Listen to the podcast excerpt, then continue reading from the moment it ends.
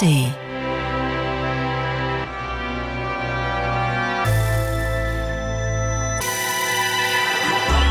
Radio 1. Hörbar Brust. Ach, ich freue mich so. Ich freue mich so, dass Sie da sind. Radio 1, die Hörbar Rust. Vielleicht hören Sie das jetzt gerade als Radiosendung. Dann sind wir zurück aus der Sommerpause. Sie äh, sind bei uns geblieben oder Sie sind zurückgekehrt. Sie sind ausgestiegen aus dem riesengroßen Pool zahlloser Podcasts und haben so dieses Gefühl, ach, ich glaube, bei der Hörbar ist es doch am schönsten. Wer atmet denn da im Hintergrund so schwer? Das ist mein Gast und wer das ist, erfahren Sie jetzt. Radio 1. Hörbar Rust. Es ist schon ungewöhnlich, auf wie viel Sympathie und Zustimmung unser heutiger Gast trifft. Unter Kolleginnen und Kollegen in seiner alten und neuen Heimat, unter Kritikern und Journalistinnen und gerade auch unter Zuschauerinnen und Zuschauern. Alle sagen, der ist super. Gut, alle, das ginge nicht. Niemand ist everybody's darling, aber er kommt schon verdammt nah heran an dieses Phänomen. Und dabei ist Charlie Hübner nicht mal jemand, der in Charaktere schlüpft wie in Mäntel, die er beliebig wechselt. Virtuos schon, aber nicht wahllos. Er versieht die Personen, die er verkörpert, immer auch mit einem Teil seiner DNA. Der 1972 in Neustrelitz geborene Schauspieler klappt jedes Mal ein ganzes Spektrum auf aus Wut, Verletzlichkeit und Fallhöhe, Staunen, Widersprüchlichkeit und immer auch Liebe. Filme wie Bornholmer Straße und Stille Trabanten zeigen das sehr gut. Den Buko aus dem Polizeiruf hat er seit Jahren hinter sich gelassen. Eine tolle Rolle war das. Aber die liegt nun hinter ihm. Und vor ihm die Präsentation seines Debüts als Spielfilmregisseur. Was sagst du denn? Naja, da kann man nur noch nach Hause gehen. Das macht er ja. Ja, das war's. Du kannst jetzt nur noch, die Fallhöhe ist da. Du Ja, kannst genau. jetzt eigentlich alles nur noch einreißen. Du, wir haben das, wir wollten das nicht so ähm, positiv klingen lassen. Wir haben das über die künstliche Intelligenz erstellen lassen. Ja, das, äh, das, genau, das ist das, was mir daran so gut tat. Du, aber das passiert immer häufiger. Also ich höre von Leuten, bei denen ich dachte, sie würden sich dreimal bekreuzigen irgendwie mit dieser, mit diesem komischen neuen Phänomen. Ja, wir haben jetzt schon auch die KI eingesetzt, um bestimmte Texte zu schreiben und so. Und wir sind ganz erstaunt, wie gut das läuft. Ja, toll. Hast du schon damit gespielt? Wir haben jetzt, äh, eine, wir haben ja gerade eine Doku angefangen zu drehen über Element of Crime und mh, da ging es darum, was für eine, was für ein Look. Über, haben wir uns über einen Look verständigt. Und dann suchten wir so Originalbilder aus den 80ern natürlich in Kreuzberg und in Schöneberg. Und dann haben wir gesagt, naja, das ist irgendwie, das wäre doch geil, Film Noir, also Melville trifft Kreuzberg 86, so ein Quatsch haben wir ausprobiert. Und da habe ich das einmal gemacht und die hieß auch irgendwie Chat XBix 23412 und so.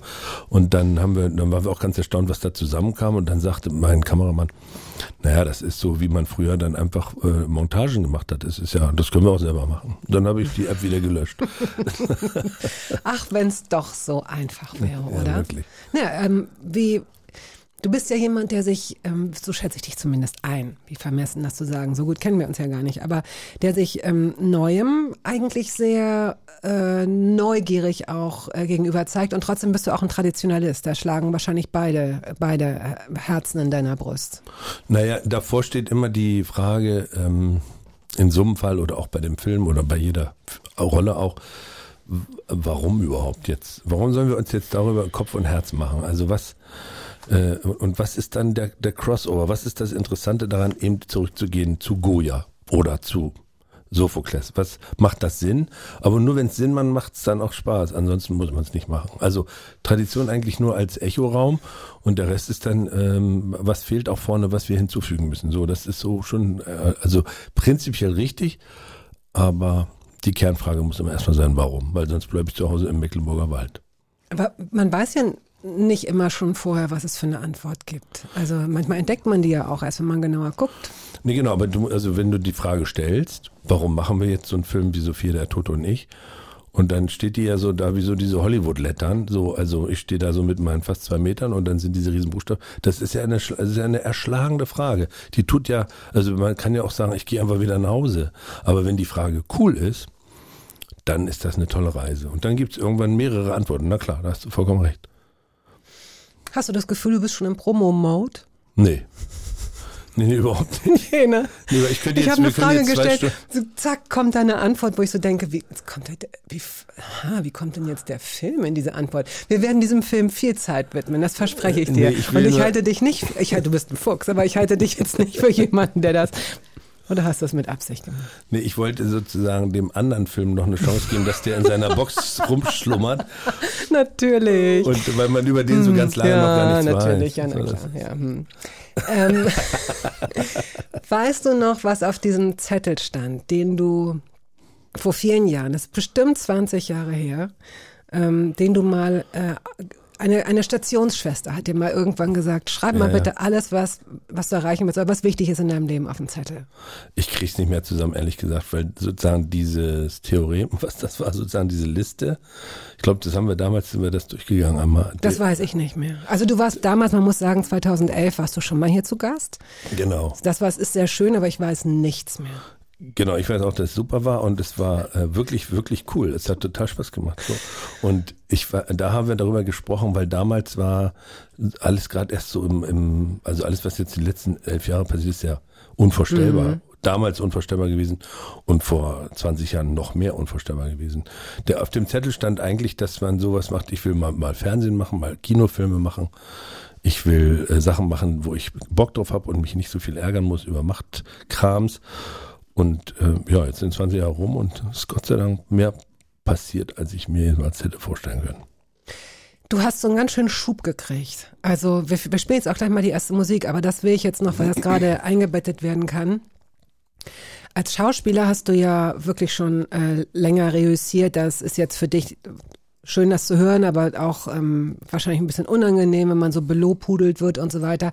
Aber was wir ja so im Intro gesagt haben, es ist wirklich schwierig, jemanden zu finden, der dich nicht mag oder sagt, ja, ja, na ja, wer ist das nochmal? So, also du hast, ähm, da ist so, ein, so, ein, so eine Aura um dich irgendwie entstanden. Wie nimmst du das wahr?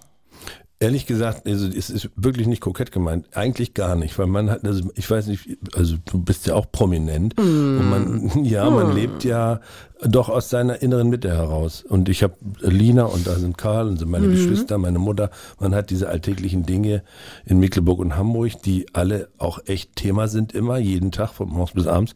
Und dann gibt es das sogenannte Feld der Arbeit. Arbeit klingt immer nach Arbeit, also dieses sich beschäftigen mit Fragen. Und ähm, das, da, da kommt, das, wie ihr es mir jetzt sozusagen zugespielt habt, da ist mir auch eher ein bisschen komisch. Also ist mir äh, mulmig, so eher. Weil ich, ich kann mir das doch gut vorstellen, dass ihr sagt, ach, der ist doch auch ein bisschen langweilig, da. Da halt so ein Bär und klar, der hat diese Aura, aber der ist da jetzt auch, also so viel hat er noch nicht zusammen. Das Tolle ist ja, dass das bei dir nicht so ad hoc, äh, dass das nicht so ad hoc gekommen ist durch irgend so Film, der jetzt Kult ist oder gehypt wird oder so, sondern dass das so gewachsen ist. Du hast jetzt Element of Crime genannt. Sven Regner ist auch so ein Typ. Der ist auch, ne, das ist so über Beständigkeit war es so ein Insider, na, na, na. Und inzwischen ist das wie so eine unantastbare Größe. An dem reiben sich zwar auch ein paar Leute, ähm, aber das ist auch so jemand, bei dem die meisten Menschen sagen, wow, der, das steht, der steht für was. So, und dann kommt da natürlich auch noch Projektion zu. Egal, so. Was ich interessant finde, dass du kein einziges Metalstück mitgebracht hast, weil du bist ja der totale Fan. Du bist ja, du, du, du bestehst ja eigentlich auch. Aus Metal. Hast du ein Implantat? Nee.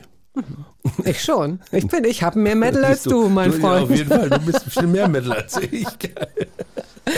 Du hast nichts mitgebracht. Nicht mal so, dass wir einen Rausschmeißer machen könnten. So Nee, ich hatte, auf einmal, ich hatte auf einmal Lust, äh, woanders zu gucken. Als ich jetzt wusste, dass ich herkommen darf und dass das klappt, terminlich gedöns, habe ich gedacht, mal gucken, was einem noch so einfällt, außer der ganze Metal-Kram. Hätte ich da jetzt auch 20 Songs hinlegen können, aber Ich habe mal spaßeshalber in die alte Liste geguckt, was du vor zwölf Jahren mitgebracht hast. Ich erinnere mich ja nicht, du erinnerst dich ja offenbar bruchstückhaft. Hast du noch irgendeine einzige Idee? ich, komisch, mir taucht gerade Text auf, aber ich weiß nicht, ob wir das dann gespielt haben, so eine skandinavische Jazzrock-Band. Wir haben fließend skandinavisch miteinander gesprochen. Ne? Ja, das weiß ich noch. I'm genau. Skandinavie. Das darf man gar nicht. Das Nee, das ist, das ist kulturelle Aneignung, Genau, so was wir hier gerade machen. Nee, das war Fantasiesprache, das darf man. Ach so. Ähm, Pussycat, Mississippi. Stimmt, das war, aber das war so ein bisschen die biografische Nummer, stimmt. Ja, das hier ist eine biografische Nummer. Also das Was denkst du, was das für eine Sendung ist? Stimmt, Mississippi war dabei. Ja, lustig, stimmt. Ich habe die genau vor mir. Ja, ja. Also ich bin ein Tick älter als du, aber ja, ja, gut. Gut, aber damit das, das können wir heute streichen. Mississippi, wer war denn da noch dabei? Warte, Ich will, ich Kann ich dir sagen. Nee, warte mal. Ähm, Stripped von Depeche Mode. Ja, Äh, Ruben Cossani, einmal Genau. in zehn Jahren. genau. Die, das war damals. Dann Element of Crime. Du Genau. bist dir schon auch, wobei dort du dir treu geblieben, naja, fast. Und äh, Joan of Arcs, Melvins. Ja, Melvins. Wunderbarer Aber auch da schon nicht Slayer oder so. Nee, ich weiß gar nicht, dass ich höre das ja wirklich oft, aber das ist äh, irgendwie habe ich sehe ich das hier nicht. Finde das irgendwie. Ja, ich bin da ganz bei dir. so zum Ende hin, weißt du, so als Rausschmeißer. South of Heaven wäre natürlich schon lustig, aber das ist also Sondername da. Ja, genau, du hast völlig recht. Pass auf, wir spielen deswegen jetzt Mark Ribbett, Aurora and Pankins. And Pankins. And ist, Pankins. ja, das ist Okay. äh, das ist so eine Platte, die hat er in Kuh aufgenommen. Er ist ein riesiger, also großer Wegbegleiter von Tom Waits, toller Gitarrist mit diesem sehr eigenen Sound. Und er hat irgendwann diese Platte rausgekommen, ich glaube 2010 oder so. Und die hat mich einfach, äh, die mache ich ganz oft an, wenn ich so ähm, du hast so einen engen Tag, der Kopf ist auch irgendwann eng und dann sitzt du im Zug, fährst nach Hause und brauchst du, kannst nicht schlafen, weil es ja in der Bahn mit 1,92 Meter auch mittlerweile eng geworden ist.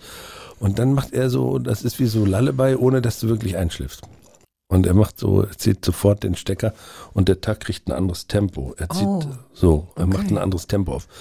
Deswegen muss, dachte ich, Sondername, ach, perfekt. Und bleibt das, auch wenn der Song vorbei ist? Ja. Also ist das wie so ein, mhm. ist wie eine warme Dusche.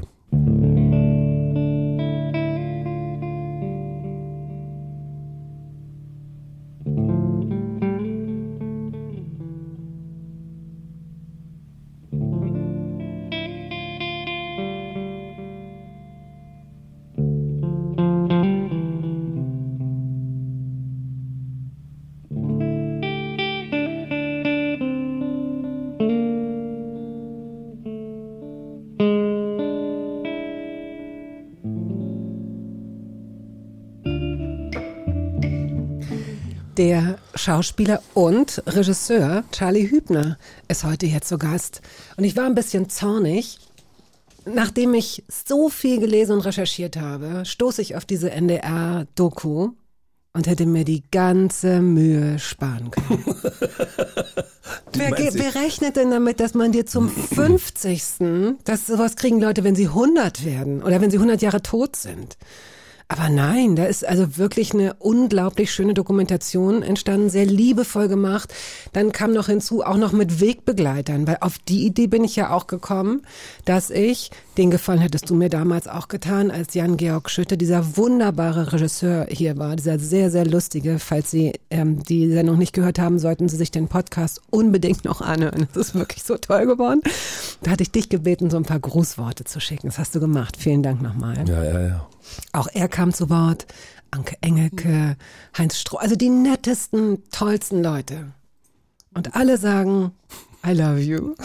Das gibt's da nicht, oder? Ja, das war sehr spooky, weil ich äh, wusste davon eine ganze Weile nichts und irgendwann kriegte ich in meinem Umfeld, das war eher sozusagen, Aurora hat da irgendwie mitgemischt.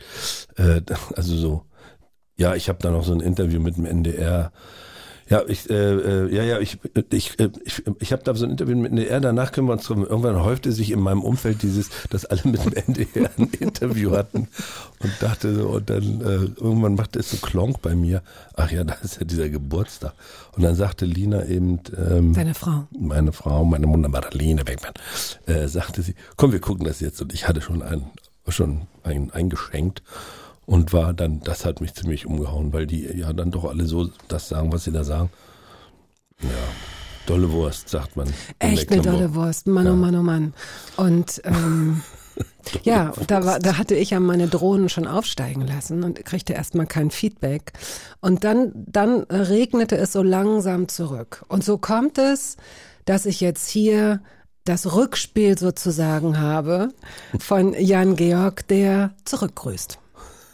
Charlie, du alte Pferdelunge, wenn du zu Bettina in die Sendung gehst, dann mach's bitte nicht mit ihr so wie mit mir. Ne? Bei unserer ersten Begegnung hast du mich über den Tresen gezogen, das war in diesem kackigen Polizeiruf. Bei unserer zweiten Begegnung da durfte ich da mal Regie machen, da hast du Anja Klinge in den Nacken gekotzt. Ja.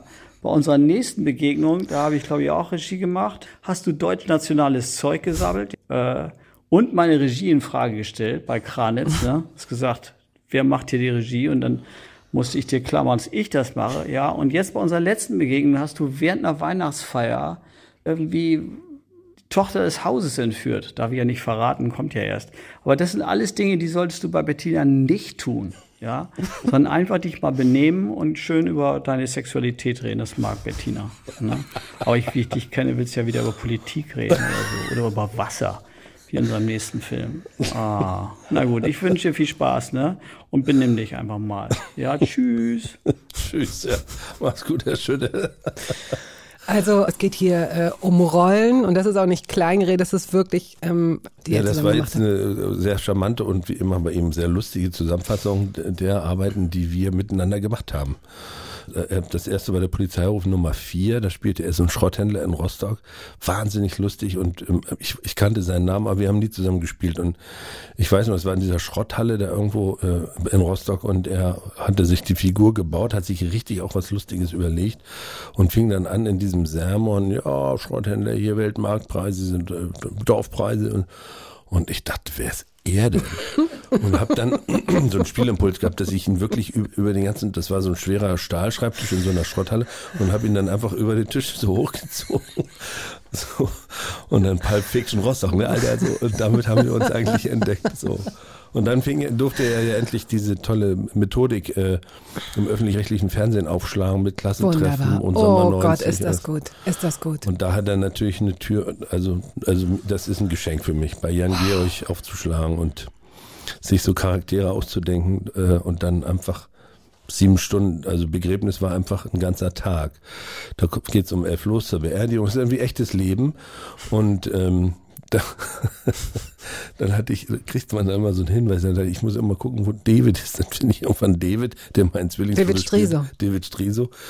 Und äh, bin da hingegangen, wo ich dachte, da ist er vielleicht. Und dann steht David da und sagt, der Arsch hat mir meinen Finger abgeschnitten und man denkt, was passiert denn hier parallel? Und auf einmal wird es so wirklich. Das ist echt äh, sensationell, was Jan Georg da auch zumutet, weil für ihn ist das natürlich seelisch und logistisch äh, das ist, das ist über, also über den Mensch hinausragend. Das ist, ich weiß gar nicht, wie er das hinkriegt. Ich könnte das gar nicht, wie er das macht. Ich könnte das nicht. Naja, man muss sich halt klar machen, dass er das alles einfangen muss. Da sind Mhm. dann, weiß ich nicht, ich, die Zahl habe ich im Kopf, ich sage jetzt mal 24 Kameras oder so. Da sind hervorragende Schauspieler und Schauspielerinnen, die über sich hinaus, also die aber auch wirklich laufen wie wilde Ponys auf Koks, ja, auf so einer Weide und springen und können machen, was sie wollen. Machen sie auch. Mhm. Und dann hat er ja dieses ganze Material, dieses ganze Rohmaterial, das sind dann irgendwie 70 Stunden oder 170 oder vielleicht auch 7500 Stunden, die er verdichten muss auf, weiß ich nicht, wenn er Glück hat, sechs Stunden oder eben wie beim Klassentreffen, aber diesen ganzen, ähm, äh, nicht Liebe für Anfänger, sondern wie hieß denn das mit? Altersglühen. Nee, Altersglühen, damit ging's, das Wellness war schon Paare, toll. Wellness für Paare. Genau. Oh Gott, also wenn Sie irgendwas davon in der Mediathek sehen oder falls Sie noch analog Fernsehen gucken, das wird wiederholt, schauen Sie es sich an, falls Sie es noch nicht kennen. Es ist ähm, wirklich erstklassig. Du hattest damals, das fällt mir jetzt ein, ähm, ich habe gelesen, dass du sagst, wenn du dir eine Rolle, du hattest so eine Rollen, wie hast du es genannt, nicht Rollenbiografie, aber jedenfalls war es früher so, dass du äh, dich hast fotografieren lassen, beziehungsweise dir das aufgeschrieben hast, wenn nicht chronologisch gedreht wurde, um so irgendwie in dieser ja, Figur ja, zu Eine Art bleiben. Szenarium sozusagen. Also so ein Bogen. Das mache ich immer noch. Ja, ja. Und dann bist du, musst du irgendwann mal Anfang der 2000er Jahre William Forsyth begegnet Ja, sein. genau. Da gibt es einen Schauspieler und dann gibt es einen Choreografen und über letzteren sprechen wir, Ja, ne? Der, genau. der dir, Ja. glaube ich, so die Improvisation äh, nahegebracht Wir hat. haben Faust 2 gemacht und ich hatte, spielte Linkeus den Seher, das ist so ein Seher im, im hinteren Teil des Faust 2, also irgendwo auf Seite 175, der zum einen, ähm, ja, der bespricht über das Sehen und Schauen, was man sozusagen was so Selbsterkenntnis ist ein Riesenmonolog. Und später gibt's dann, wo er dann etwas schildert, wo Faust nochmal so richtig sagt, die zwei da sollen sterben, aber den Sumpf, da machen wir jetzt oberes Land draus. Und das schildert der sehr. Und Forsyth fand äh, natürlich Amerikaner mit dieser goethischen Sprache, der hat dann mal gesagt, das ist Kifferliteratur und so. Und hat gesagt, wir müssen das körperlich lösen und hat dann den Satz zu mir gesagt, ähm, the elbow is the center. Also, dass ich nicht aus der Mitte heraus spiele, wie wir das so machen, weil wir Zweibeiner sind, dass wir versuchen, mit der Mitte uns das Gleichgewicht zu halten, sondern er hat gesagt, äh, aus tänzerischer Sicht, der Ellbogen bestimmt die Richtung und der Ellbogen ist das Gleichgewicht. Mhm. Und macht den Text einfach bla bla bla bla bla bla. Aber the elbow is the center. Und dann auch der rechte, dann mal der linke, dann mal owing, das waren so Verabredungen.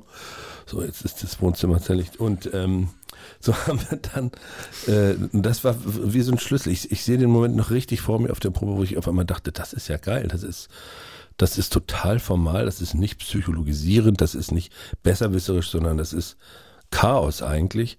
Aber die Struktur der Sprache trifft auf das Chaos des Körpers und in der Mitte ist das, worum es eigentlich geht. Und das ist dann, äh, das ist das Tolle an der Arbeit. Und das macht man bei Schütte dann auch, dass du dann sagst, in Kranitz, das, ich habe mich bei der Figur immer nur gefragt, wann will der sich rasieren? Der steht jeden Morgen auf und sagt, rasiere ich mich heute für meine Frau. Und wenn du alle dann mit so einer tollen Schauspielerin wie Lisa Hagemeister das spielen darfst und immer sagst, ich, nee, heute gab es wieder einen Riesenstreit, weil ich auch heute wieder die Krümel im Bad habe. Und sie schreien mich an und er heult und, und dann ist alles davon aufgeladen. Das macht total Spaß. Wann will der sich eigentlich mal rasieren? Ich glaube, der hat sich bis heute nicht rasiert. Nina Simon hast du mitgebracht. Ja. Keeper of the Flame. Ja. Warum sie? Das ist eines dieser drei Lieder in meinem Leben, das mir jedes Mal bei jedem Hören wirklich die Schuhe aus, also alles aus. Das haut mich einfach weg. Du hast, das muss man dazu sagen, du hast hellbraun ist nicht das richtige Wort, es ist ein Cognac. Ja. Cognac, toll. Also wirklich aus dem Leder, aus dem Farbton möchte ich, suche ich seit 2000 Jahren eine Handtasche, ja, möchte ich mal bekennen. Ansonsten aber bist du mitternachtsblau bis schwarz gekleidet. Ja. Nur diese cognacfarbenen Schuhe. Warum? Hatte ich heute Morgen Lust. Ja? ja? Ich musste den Zug steigen und dachte, leichtes Schuhwerk ist gut, es regnet ja nicht im Zug. Und dann habe ich, äh, die haben da, jetzt zuletzt hatte ich immer irgendwie Hemden an und heute Morgen wollte ich mal einfach nur ein Shirt tragen. Die Hemden hatten so Farbe Rot, Blau, Grün und so. Die Hemden hatten so Farbe Rot? Ja. So, so, so jeden Abend. Sprichst du so? Ja, Hemden hatten so Farbe Rot. Mhm. Und die Hose mag ich einfach, weil die wirklich bequem ist. Sie hat irgendwie einen guten Schick. Also Nein, du siehst toll aus. Du siehst, du siehst toll aus. Du könntest beim Bachelor, ich habe das noch nie gesehen, aber du aber, bist ein Kandidat, ja, könntest du sein. Ja, Nina Simon macht einfach, äh, die, die berührt mich auf so, es wirkt fast sagen vegetativ. Also das geht so direkt ins Rückenmark und ähm, Keeper of the Flame, also das ist für mich natürlich das lebenserhaltende Bild und nicht das destruktive Bild von wir gehen ab in die Hölle, sondern der Versuch, trotz allem Unbild, trotz allem, was das Leben schwer erscheinen lässt oder auch das Schicksal irgendwann einem sozusagen das signalisiert, das Leben kann vielleicht sogar gar keinen Sinn mehr haben, bleibt die Flamme an. Und sie hat diese krasse Poesie mit ihrer krassen Biografie, die sich ja irgendwann ja, in die Stimme gesetzt. Also überträgt sich die Traurigkeit ihrer Stimme auf dein eigenes Herz? Nee, bei mir ist Melancholie oder auch das ist ja sehr starke Melancholie, schwere Melancholie, mich trägt die eher. Das ist eher ein äh, so ein Gefühl wie, da ist eigentlich die Urheimat, weil alles, was wir nicht wirklich aktiv weglehnen können, bleibt ja irgendwo hängen hormonell oder was auch immer. Und dann wird dieses Bassin in meiner Philosophie, das ist total, ist überhaupt nicht wissenschaftlich, total rumgeblubbert hier, aber ich kann damit gut fahren. Da bleibt in diesem Bassin des Lebens dieses, dieser Pool von Melancholie wird immer größer, während der Pool dessen, was ich aktiv durcherlebt habe, wird immer kleiner, so dass wir uns echt mit Melancholie befassen müssen. Das ist für mich auch einer der Themen bei Element of Crime.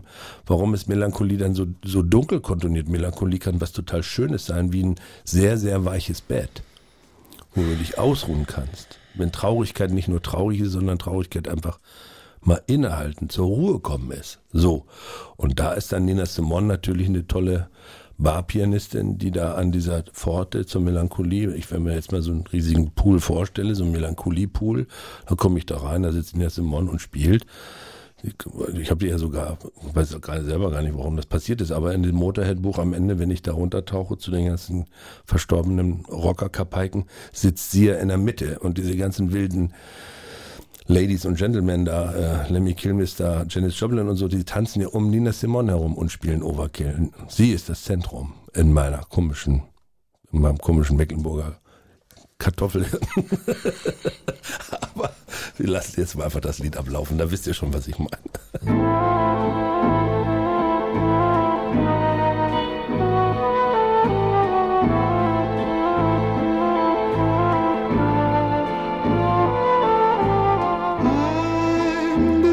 Of the flame. My torch of love lights his name. No pity, bear my shame. I'm the keeper of the flame. Hörbar.radio1.de, falls Sie uns eine E-Mail schicken möchten. Zu Gast ist heute der Schauspieler und Regisseur Charlie Hübner, der als Carsten Johannes Markus Hübner zur Welt kam in Neustrelitz 1972 in der Feldberger Seenplatte, dem Kanada Deutschlands. Und als ich gelesen habe, weil dich, ich glaube, die Zeit befragt hat nach deinem Lieblingssee, habe ich mir den schmalen Luzin mal angeschaut und mir gleich zwei Grundstücke dort gekauft. Wo da? Am Anfang und am Ach, Ende. ist ja toll. Oh ja. Gott, ist das schön. Oh Ja. Gott, ist das schön. Nein, ich habe wirklich geguckt, ob man da mal was mieten kann oder so, weil dieser, also ist auch wirklich gut fotografiert, muss man dazu sagen. Das ist teilweise so türkises Wasser. Das und ist dann, so. Das, Und dann auch so eine, eigentlich ist es ein Geheimtipp, jetzt nicht mehr, ne? Nee, also er ist also sozusagen für, für Leute, die da dann mal waren, also länger als zwei Tage, die kommen ja wieder und dadurch ist es im Hochsommer kein Geheimtipp. Da ist da richtig was los. Aber ab äh, jetzt, so ab Ende August, Anfang September ist es dann wieder, als kennt's keiner, weil die Autobahn sehr weit weg ist, weil kein Flughafen in der Nähe ist, weil wir auch nicht mal, wir haben ja nicht mal einen Regional Bahnbahnhof, es sei denn noch, noch, noch irgendwie sowas Metropol oder so. Das ist einfach ein bisschen ab vom Schuss. Und es ist äh, wunderschön. Da gibt's aber einen anderen See, der ist noch richtig Hardcore-Geheimtipp. Aber der schmale Luzin ist ja sieben Kilometer lang und schlängelt sich ja wie Das so ein, ist es, der hat so was Flussiges. Ja, genau. Und du kriegst den nicht, also selbst ich, der ihn seit 50 Jahren kennt, du kriegst ihn nicht zusammen. Es gibt Was heißt diese, das? Na, du, so der breite Luzin, das ist dieser nördlich gelegene, sehr große, flächige See. Den hast du, wenn du den gut kennst, hast du den irgendwann, kennst du jeden Uferabschnitt. Also du kriegst den, ich kann mir, ich kann jede Stelle des Sees mir imaginieren und mich dann wohlfühlen. Beim schmalen Luzin gibt's immer eine Kurve, eine Wendung, eine Kehre, die ich vergesse, eine Bucht, Ah. die und dadurch ist der, kriegt der sozusagen, lädt sich das natürlich im Gehirn dann so auf wie so ein Geheimnis. Schön. So. Wirklich richtig schön. Und je nachdem, wie die Sonne reinguckt ins Wasser, guckst du, wenn, also tagsüber guckst du eher Richtung, äh, was ist das dann, Westen. Und dann siehst du sozusagen, das ist eine andere Art von Steinufer, als wenn die Sonne irgendwann rumkommt. Und dann guckst du noch tiefer in den See rein. Äh, und äh, dann sieht das alles so ein bisschen türkisiger, aber dunkler aus. Und das, das, du kriegst den nicht irgendwann, sagst du, den habe ich jetzt kapiert. Das geht nicht. Und deswegen ist er so mystisch. Der andere, der Zansen auf der anderen Seite des Kammes, der ist noch krasser. Jetzt hast du den Namen gesagt. Jetzt ist es raus. Ja, da Zansen. traut sich keiner hin. Also der, Warum nicht? Geht der auch so, der ist- schluchtig ist der auch so tief? ja, der, der ist nicht ganz so tief, aber der hat eben, äh, der ist noch unheimlicher, weil der auch so runtergeht und eine andere Klarheit hat, weil der Boden anders, der geht dann über in so, äh, so Sandboden und dadurch ist unten das Gemisch nicht so klar wie dieser reine, reine Steinsee. Du sagst ja nicht geheimnisvoll, du sagst ja unheimlich. Hm. Also ist da was, was dir auch so angenehmes Unbehagen bereitet? Ja, ich gehe da immer rein. Ich schwimme, ich liebe es im Zansen zu schwimmen, genau wie im schmalen Luzin, aber der Zansen zeigt sich nicht. Das ist, äh, deswegen ist ja auch im Motorhead-Buch sagt man ja auch, in dem schlummern alle Geheimnisse dieser Landschaft. Alles, was man über die Leute wissen muss, muss man im Zansen runter. Ich glaube, Taucher sind da sehr gerne unterwegs, weil da die, ich glaube, die ganze ähm, Flora ist da noch, äh, noch mal in einem ganz anderen geheimnisvollen Zustand. Das ist so ein bisschen wie so ein schottischer See. Warst du mal in so einem schottischen See baden? Nee. Die sind ja so brauner, weil da das diese Torfboden ist. Ungeheuer? Genau, die gibt's ja auch wirklich. Die Ja. sind auch riesengroß, so groß wie so ein Hamburger Containerschiff. Ja. Nein, ich glaube nicht. Wir waren mal in Schottland und dann habe ich, ach komm, wir gehen in den Seebahn, so wie man das so macht als, als Seenplättler. Und äh, Lina kommt ja von der Ruhe, da ist man ja auch einfach reingehüpft früher. Und dann saßen wir da so am Ufer und so, ich gehe mal rein. Ja, ich, äh, na, geh- dann geh, ja, geh, geh du doch erst. Ne? Ich, ich willst du nicht erst gehen? Und, Und dann habt ihr das Kind geschickt. Nee, der, der war nicht mehr, dann ist die Hündin so rein, aber die blieb auch so auf 2,50 Meter vom Ufer schon so stehen und guckte immer in dieses Dunkelbraun. Und dann sahen wir am anderen gegenüberliegenden so Ufer so einen Typen, der, der hatte so einen Neoprenanzug, der kraulte diesen 300 Meter langen See einfach, oder ich glaube 800 Meter lang See, der kraulte so durch. Dann kann ja nicht so schlimm sein. Und dann bin ich reingegangen, aber das, diese Tiefe, da bin ich so getaucht, absolut unheimlich im Sinne von nicht erkennbar. Und das hat der Zansen auch. Da ist der schmale Luzin dann ein bisschen eitler. Der zeigt sich dann gerne. Und guck mal, wie sauber ich bin hier. Schicko, schicko. Und als Kinder wart ihr natürlich im Sommer jeden Tag da. Der hast du Ja. geangelt? Ja, ich bin ein miserabler Angler. Also leidenschaftlich miserabel. Also Angler sind.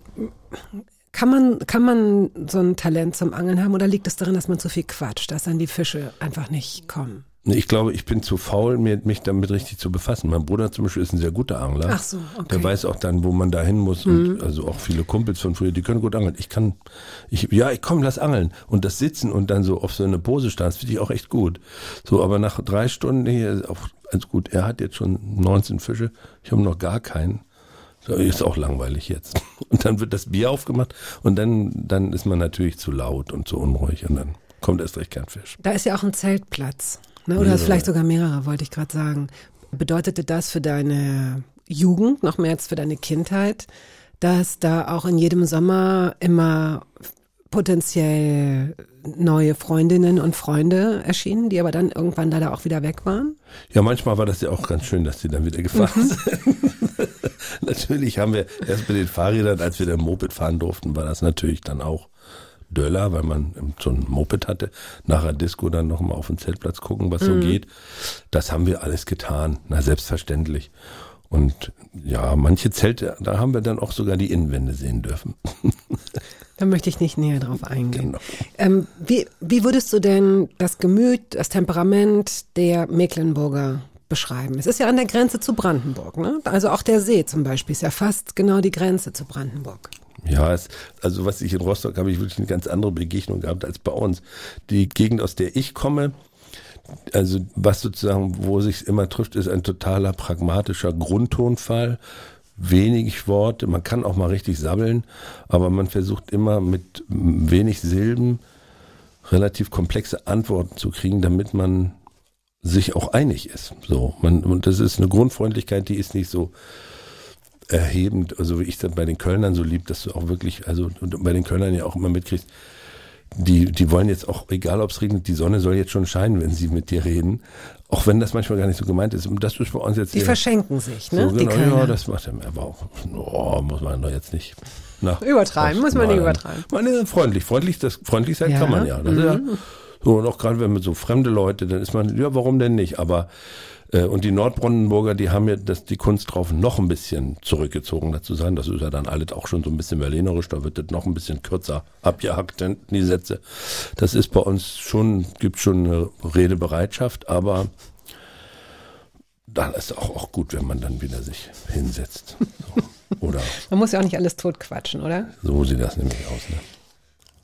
Zumal dein Vater ein gebürtiger Sachse war und da möglicherweise, äh, warum grinst du so? Ich, hab, ich muss gleich an ihn denken, deswegen.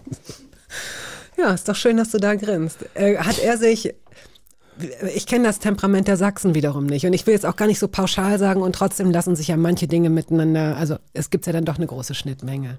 Was würdest du sagen? Was, was kollidierte da, im Positiven oder im Negativen? Also ich muss deswegen grinsen, weil ich mir das immer versuche vorzustellen, wie das war. Der war ja Erzgebirgler Sachse, also der kam aus der Gegend von Aue, wirklich so ein Dorf oben auf dem Berg. Ich war da noch nie, weil immer ich mit irgendwelchen alten, kaputten Autos dahin wollte, die diesen letzten Hang nicht geschafft haben. Gar nicht so lange her, der letzte Versuch. Es ist irgendwie schon auch schicksalhaft. Jedenfalls ist der dann in den 50ern an die Ostseeküste, war auf Hittensee und auf Ahrenshoop und äh, auf dem Dars in Ahrenshoop und hat ähm, so, eine, so ein Fable für die, für die, für das Meer gehabt. Das wurde ja auch unsere zweite Heimat Hiddensee.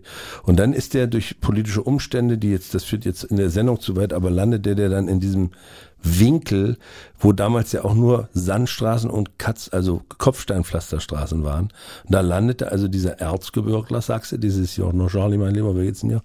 Landet der in dieser Gegend und soll da so ein Hotel aufbauen. So, also das war so die Idee, ja, dachte ich. Das ist wie, ja, du bist fremd.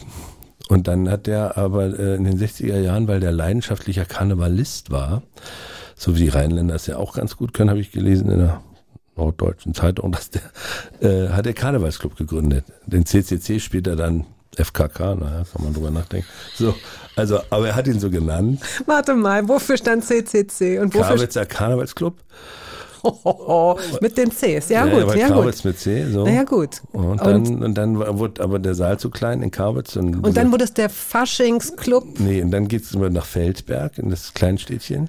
Und dann wurde es der Feldberger Karnevalsclub. Und plötzlich wird Club mit K geschrieben. Natürlich. Wie es gerade passt. Nee, damit man auch was zu lachen hat. Schon Ja gut, hat man ja. zehn Jahre FKK ist einfach so. Vor allem, dass ein FKK-Club äh, darauf basiert, dass sich Leute verkleiden und anziehen, ist ja eigentlich, das Ja, ist ja, also auch schon. gibt's viel zu, zum Nachdenken. viel zum Nachdenken. Viel, äh, jedenfalls hat er, hat er damit, also das ist ein Teil seiner Legende, die wir schon verstanden haben als Kinder. Damit hat er sozusagen das Ruder auf jeden Fall auch zu sich rübergerissen. Diese, Mhm. dieses im Winter, also im dunkelsten Monat, im Februar, das ist in Mecklenburg, kann das auch sehr dunkel sein, gerade da in der Ecke. Die Wälder selbst, dass da keine Blätter hängen, das hilft nicht. Es ist sehr dunkel. Und da ist dann auf einmal Karnevalsparty. Da wird getrunken, getanzt, gelacht, äh, da werden Witze gemacht, auch über die Partei, die war ja zu Teilen auch weit weg. Bis du da da mal mit dem Wartburg drüben warst, war dann auch der Auspuff abgefallen und so äh, hat er da sich so einen, so einen Posten erarbeitet. Und das Hotel war für alle so ein Anlaufsort, also wo sie gerne waren. Und da war er auf einmal der Hannes Hübner, der hier was gerissen hat. So, der Sachse. Der war Unternehmer. ja. Das war so ein unternehmerischer Mensch. Der, der hat sich gekümmert, der war eifrig. Der wollte auch Schauspieler werden, oder? Ja, der hat das studiert in Dresden. Der hat es dann nie getan, aber er war in dieser, damals gab es wohl noch eine äh, Fachschule für Schauspielkunst in Dresden. Äh, Anfang der 50er hat er das sich zwei Jahre reingezogen. Und hat er, hat er, ähm, hat er es deswegen begrüßt oder eher abgelehnt, als er gemerkt hat, dass du diesen Weg nimmst? Er hat sich ehrlich gesagt nie dazu verhalten. Er hat dann mitgekriegt, jetzt bewirbt sich der Junge am Theater als Techniker. Hm, hm. Dann wurde ich sehr schnell nicht äh, angenommen als Techniker. Da war ich sehr verzweifelt, weil ich wollte unbedingt zum Theater. Und da hatte er so Mitleid, aber er hat nichts gucken lassen. Und erst als er starb, Das heißt, er hat nichts gucken na, lassen. na, ich hab's auch gemacht und hier und so. Hat er dir, Nee, so nicht. Er hat dann immer von Attinghausen und ja, das habe ich ja, ich habe da ja auch mal vorgesprochen. Aber erst als er tot war und wir dann die Unterlagen da zusammengeklaubt haben für die, für den Pastor, der sowas über ihn sagen wollte, habe ich gesehen, er war amtlich studierter Schauspieler, hat einen Inspizientenvertrag in Neustrelitz gehabt, ist deswegen, glaube ich, überhaupt nur in den Norden gekommen und ähm, wir hatten jetzt nie äh, dieses Vater-Sohn-Gespräch von, naja, das ist cool, dass du das machst, ich äh, lebst mein Leben und so, das hat er alles nicht gesagt. Das hat nicht stattgefunden. Also die letzte Begegnung war noch, da lief Autopiloten auf der Berlinale 2007, äh, Perspektive Deutsches Kino oder wie das hieß, die ist ja leider eingestellt worden, die Reihe. Und da habe ich gesagt, Mensch, Vater, das ist so aufregend. Ich bin auf der Berlinale, unfassbar. Ich äh, stell dir mal vor, hier, der kleine Jungpionier. Und ja, na, schön, schön. Und dann war er verstorben. ja, komisch. Auch deine Mutter, ich weiß nicht, ob es jetzt ähm, daran liegt. Ich weiß es auch nur, weil du es schon mal geäußert hast. Es kommt mir jetzt gerade sehr intim vor oder sehr persönlich. Deine Mutter war 20 Jahre äh, jünger als er und hat deswegen wahrscheinlich auch äh, vieles nicht mitbekommen äh, aus dem Leben, das er vorher gelebt hat oder vielleicht auch gar nicht danach gefragt. Zudem ist Gastronomie ja auch wirklich eine sehr vereinnahmende Sache. Ne? Da muss man auch einfach wirklich richtig viel arbeiten. Ich kann mir vorstellen, dass die auch als Eltern gar nicht so präsent waren. Du hast noch zwei Geschwister, du hast das, glaube ich, vorhin schon erwähnt. Wart ihr so miteinander hauptsächlich? Ja, es ist äh, diese harte Gastronomie, die habe vor allem ich mitbekommen da in, äh, in Hullerbusch und äh, mein kleiner Bruder sagt, er kann sich nicht wirklich dran erinnern. Und ich, also es gibt Stories, wo ich wohl den Eltern ordentlich die Leviten gelesen habe. dass, äh, also ich habe wohl dann auch immer nur noch Onkel und Tante zu denen gesagt. Oh, wow. So mit äh, Tante Margitta, dass die auch mal wieder blicken. Und so. Ähm, dann die 80er, da war er dann da ja nicht mehr äh, Gastronom, sondern da war er in der Lokalpolitik als Kulturpolitiker unterwegs. Und das war aber auch genauso intensiv. Also, und was genau meine Mutter über das Leben, also sie, vor, sag mal, vor ihrem Erwachsenensein wirklich wusste, keine Ahnung. Also darüber haben die nie gesprochen. Wir sprechen gleich mal. Wir machen es uns gleich richtig lustig und sprechen ein bisschen über den Tod. Na gut, dann, ja. Aber vorher spielen wir die anderen. Ja. Gelbe Worte. Zeitlich einzuordnen, ungefähr. Wie alt bist Zwei, du? Zweite, elfte, 80 Ich bin jetzt 50. Ich bin damals Nein. gewesen. Da, nee, weil ich gerade. Ich, Ach so. also ich, äh, ich glaube, es war so 15, 16, als die auftauchten. Aber das war so ein Schimmer, der erst später wurde mir das klar. Aber man kriegte die so mit. Da gab es dann irgendwann diese Amiga-Platte, die anderen Bands. Und da waren die eben auch mit drauf. Die anderen. Das war Feeling Beats, Skeptiker, die Art, die anderen. Also alles, was man dann, äh, die Vision. Ost-Independent Rock oder Ostpunk oder was man auch immer sagen wollte. Und die haben mich, ich war ein großer Fan von Feeling B, wir wollen immer artig sein, mix mir einen Drink und so, Skeptiker fand ich toll. Und die anderen haben bei mir sozusagen am meisten Ramazamba ausgelöst, weil äh, ich habe dann mir irgendwann die Mühe gemacht und wirklich gesucht, wo es noch Songs von denen gibt. Und da ist Gelbe Worte oder auch Freitagabend in Berlin, diese Mischung von äh, Jazz und Punk in dieser Hysterie, das hat so einen eigenen Klang und ich, ich fänd's so toll, wenn die anderen 30 Jahre später sich nochmal neu gründen und einfach da weitermachen. Das sind so geile, kranke, lustige Songstrukturen, die gefallen mir super.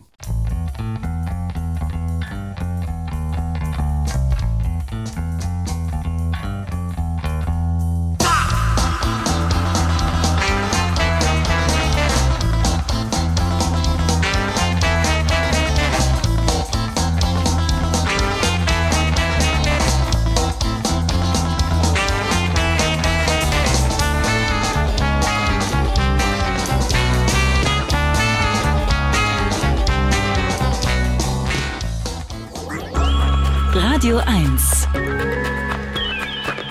Hörbar Brust. Es ist schön.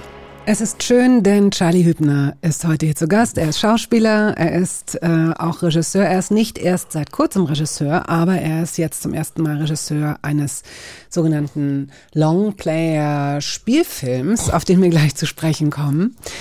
Aber ich möchte Sie, liebe Hörerinnen und Hörer, darauf hinweisen, äh, dieses Gespräch gibt es wie viele andere auch als Podcast. Einmal auf der Radio 1 Seite. Dort stehen die Gespräche ein Jahr im Archiv. In der ARD Audiothek können Sie zwei Jahre darauf zugreifen. Da können Sie sich Gespräche anhören mit zum Beispiel Jan Delay, Lars Eidinger, Christian Ulmen, Andrea Sawatzki, Fritz Karl, Tristan Pütter, Tobias Moretti, Anja Reschke, Steffi Kühner, Dirk von Lozo und vielen, vielen anderen. Zum Beispiel auch Jan Gorko, alias Monchi, von Feine Sahne Fischfilet. Ja. Was für ein netter Kerl. Ey, hola, Senor. Hallo, Carsten. Ich meine Charlie. Na, Digga, Grüße, hier ist Monchi. Aus dem, ich glaube, gleich ist es verregneten Vorpommern. Ich drück dich und ich hoffe, wir sehen uns einfach ganz, ganz bald wieder in der Realität. Ich äh, freue mich auf den Kinofilm. Den werde ich mir jetzt bald angucken. Und äh, ganz viel Spaß mit Bettina Rust. Ich war schon da und es war echt, äh, war richtig gut. Sie hat mir einige Sachen aus der Nase gezogen, die ich sonst nicht so auspacke. Also passt lieber auf. viel Spaß euch beiden. Ahoi. Ahoi, Mochi. Guter Typ einfach, Ja, wirklich. Ja, ja, ja. Ihr habt zusammengearbeitet. Du hast eine Dokumentation über feine Sahne Fischfilet und über Monchi gedreht. Wildes Herz. Willst du da mal kurz erzählen, wie es dazu kam, was das war? Äh, der Auslöser war tatsächlich so. Es gab diese, diese Reihe 16 Mal Deutschland. Der NDR bat, fragte mich, ob ich Lust hätte, über Mecklenburg so ein Viertelstünder zu machen. Und dann habe ich den gemacht. Und äh, das Thema dieses Viertelstünders war eigentlich, also 15-minütigen Kurzfilm. Ähm, ich will so archaische Mecklenburger Figuren vorstellen und Menschen von heute. Und da die politische Situation und die wunderschöne Landschaft alles so mal so reinstreuen in den deutschen Diskurs. Und da hatten wir einen Schäfer, einen Förster, einen Bauern, einen Krämer und wir hatten aber eben alle Politiker aller parlamentarischen Parteien inklusive NPD und eben außerparlamentarische Opposition. Und da stießen wir eben auf diesen Typen Monchi. Parallel lese ich ja immer Musikzeitschriften und hörte damals im Deutschbank eine Band Feine Sahne Fischfilet und dann schob sich das Bild so langsam zusammen. Und dann sagte der NDR, willst du nicht ein langes Stück machen? Dann haben wir ewig gesucht, was wir machen wollen, nachdem ich mich so ewig geziert hatte, überhaupt was zu machen. Und dann sagte ich eher in so einer Verzweiflung und Abwehr, also wenn man eine gute Doku macht, braucht man einen guten Protagonisten. Da fällt mir nur Monchi ein. Wenn ihr darauf Lust habt als NDR, und da waren die ja gerade vom Verfassungsschutz angezählt, das finde ich cool von uns allen, aber ich rechne nicht damit. Und damit war für mich die Sache eigentlich vom Tisch. Und dann sagte die Redakteurin Barbara Denz damals beim NDR, das finde ich eine geile Sache, lass uns das machen. Und dann habe ich Monchi angerufen, du, äh, ich würde so einen Film machen, will so drei, vier Jahre euch hinterher dackeln. Habt ihr Bock da drauf? Äh, muss ich mit der Band reden? Dann hat er die Band gefragt und dann haben die gesagt, ja, warum eigentlich nicht? Weil es für alle ja seltsam war, was damals passierte mit dem Verfassungsschutz, dass dann der Innenminister im Privatgespräch aber sagt, die tun wenigstens noch was. Und man denkt, das ist eine total offene. Willst du das kurz ein, einen Satz erklären, dass Leute, die jetzt nicht mit dem Thema vertraut sind, also es ist schon eine Band, die sich sehr stark politisch gegen rechts engagiert. Genau, die also wirklich aus dem eigenen Leben heraus irgendwann entschieden haben, sie stehen gegen die rechte, rechtsradikale Politik auf, gegen das Inhumane der rechtsradikalen radikalen Politik und landeten aber aufgrund von sehr provokanten Texten, die sich eben auch gegen die Polizei stellten, weil sie manchmal nicht wussten, ist die Polizei auf einer Demo auf unserer Seite, also auf der Seite des Paragraphen 1, die Würde des Menschen ist unantastbar, oder auf der Seite der rechtsradikalen Seite, wo die Würde des Menschen nicht unantastbar ist, wie wir wissen. Und haben daraus äh, dann als Ergebnis irgendwann mitgekriegt, ich glaube 2011 das erste Mal, dass der Verfassungsschutz, also der deutsche Innengeheimdienst, sie zu sozusagen Feinden des Systems erklärte. Und das fünf Jahre hintereinander mit Jungs, die alle Mitte 20 sind. Das hängt an einem dran. Das macht, da versucht man eine coole Geste zu sein, auch als Gang stabil zu bleiben. Man will eigentlich eine Musikerkarriere anstreben, vor allem Teile der Band wollten das und war aber auf einmal permanent diese Skandaltruppe. Und dann hast du einen Menschen vorne, Monchi, der als einziger das alles ist. Der ist eine Skandaltruppe, der hat ein Riesenherz, der hat ein konservatives Lebensmodell, der kümmert sich um alles, was irgendwie geklärt werden muss, um immer in einen behaglichen Ausgleich einer Gesellschaft zu kommen. Und dann dachte ich, und das ist doch eine tolle Kinofigur. Aber dafür brauchen wir Zeit, weil ich ja mein Geld woanders auch verdiene. Und dann haben wir diese Zeit gekriegt. Und dann haben wir diesen Film gemacht, äh, Wildes Herz. Und dann hat der Film so eine eigene Geschichte hingelegt, war tatsächlich total erfolgreich, hat auch wirklich viele Leute ins Kino gelockt, hat äh, die DVD wird nach wie vor wild gekauft und die Band hat aber ihren Weg gemacht und hat äh, alle Hürden, die immer auf sie zukommen, das ist ja auch alles nicht dann irgendwann zu Ende gewesen, sondern geht ja immer weiter, ja. nehmen die als Truppe an und sozusagen, für mich sind das sozusagen tolle Aufklärer und aus einer ganz anderen Generation, als aus der ich komme zum Beispiel. Das war der Film. ja. Und darüber ist eine Freundschaft natürlich entstanden. Nicht nur mit Monchi, auch mit den anderen, mit Kai und Olaf, weil man natürlich wirklich auch viel mitgekriegt hat, was, ähm, wo wir im Schnitt natürlich dann gesagt haben, das geht jetzt nicht in den Film, aber als Mensch nimmst du es ja trotzdem mit. So, an Sensibilität, mhm. an Fragilität, an dunklen Seiten und so. Und es macht deutlich, wie verwoben du auch mit deiner alten Heimat bist. Ich bin bei diesem Wort immer vorsichtig. Ich glaube, es ist so Heimatneid, den ich habe, dass ich das nicht fühle und dass ich aber, ähm, wenn ich dann mich so durch deine Äußerungen und Gedanken lese oder dann auch einfach mal wild interpretiere, dann denke ich, das muss schön sein, ähm, sich so zugehörig zu fühlen. Du bist sehr verwoben mit diesem Land, aus dem du kommst, mit Mecklenburg-Vorpommern.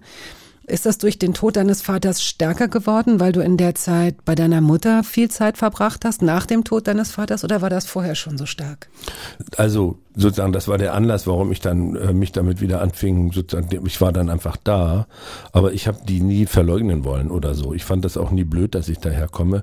Und dann ist es auf der anderen Seite auch so, dass ich das als also Heimat mit dem Begriff kann ich wirklich wenig anfangen, weil der sozusagen von der, unsere Heimat nicht. Unsere, wie ging das in der DDR? Unsere Heimat, das sind nicht nur die Städte und Dörfer. Unsere Heimat, das sind auch die Tiere im Wald. Das war so ein Pionierlied.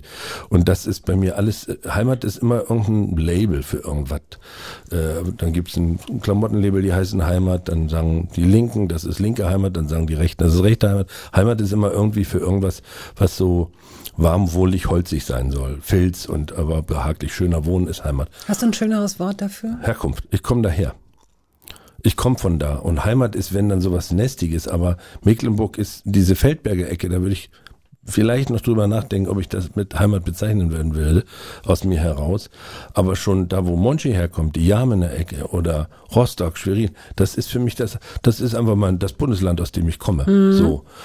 Und mir liegt die Natur total, mir liegt diese Landschaft total und ich äh, unterhalte mich wahnsinnig gern mit den Leuten da, weil das der Schnack ist, mit dem ich groß geworden bin und das fühlt sich dann an wie, hier ist total sicheres Terrain im, im Umgang der Menschen miteinander. Als ich nach Frankfurt ging, diese Großbürger da in der Kulturszene, äh, ich war verloren. Ich hielt mich einfach an diesen Städtischen fest und hoffte, dass das Bier schnell wirkt. So, du. Einfach so. Ja, hat auch dann manchmal zu doll gewirkt. Aber, aber in Mecklenburg war es, ist es immer dieses, einen alten Kumpel treffen.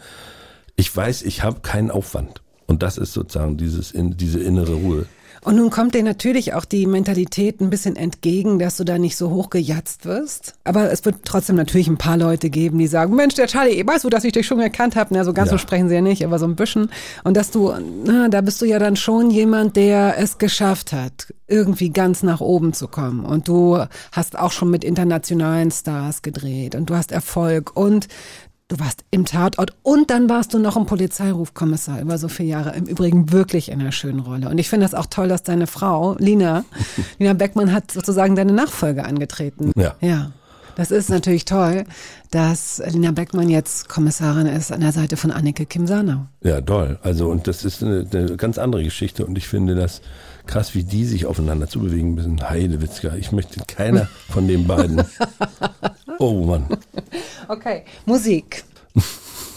Wir spielen Steiner und Madleiner. Und das ist ein sehr, sehr schöner Übergang ähm, für das oder zu dem, was danach kommt, nämlich, dass wir uns über einen ganz besonderen Film unterhalten. Thes Ullmann hat das Buch geschrieben und du hast Regie geführt. Und diese beiden ähm, Frauen, es ist eine Schweizer Band, habe ich erst durch dich äh, kennenlernen dürfen. Die gibt es aber schon länger. Ja, die gibt's glaube ich, seit 2016 oder 17. Und wir suchten für den Film, also ich kam auf den Gedanken, dass der Score, wir haben ja mit Thes auch drüber gesprochen, Charlotte Goltermann und ich, die ist die Musikberaterin unseres Filmes und äh, sehr, sehr firm und kundig, was Musik und alternative Musik vor allem angeht. Und dann habe ich immer gesagt, ich glaube, wir brauchen im Idealfall ein Frauenduo, weil wir, da haben wir die Sophia und die Mutter und wir müssen den Blick auf Rainer irgendwie verstärken. Und dann habe ich gesucht, ich feiere Das sind die Figuren des Films. Genau, und dann habe ich so gesucht, wie man so heute suchen kann. Und dann stieß ich über Faber, der der Bruder von Madleiner ist, auf Steiner und Madleiner. Weil ich wollte so eine Musik haben, wie ich sie von Faber kannte. Und dann hörte ich das erste Lied von der ersten Platte und dachte, das, also das wäre ja toll, wenn die ein Lied für uns schreiben könnten. Dann haben wir sie angeschrieben, dann haben sie drei Tage später diesen Song uns vorgelegt. Wow. Sie haben das Drehbuch gelesen, haben drei Tage später uns diesen Song in den Raum gestellt. Und dann habe ich mir drei Monate mich nicht getraut zu fragen, ob sie alles machen wollen. So, und jetzt müssen wir den Song ja. Bis auf das letzte Lied haben sie es gemacht. Und bis auf das erste Lied, da muss man, es geht los mit einer, mit einer Oper. Ja. Vor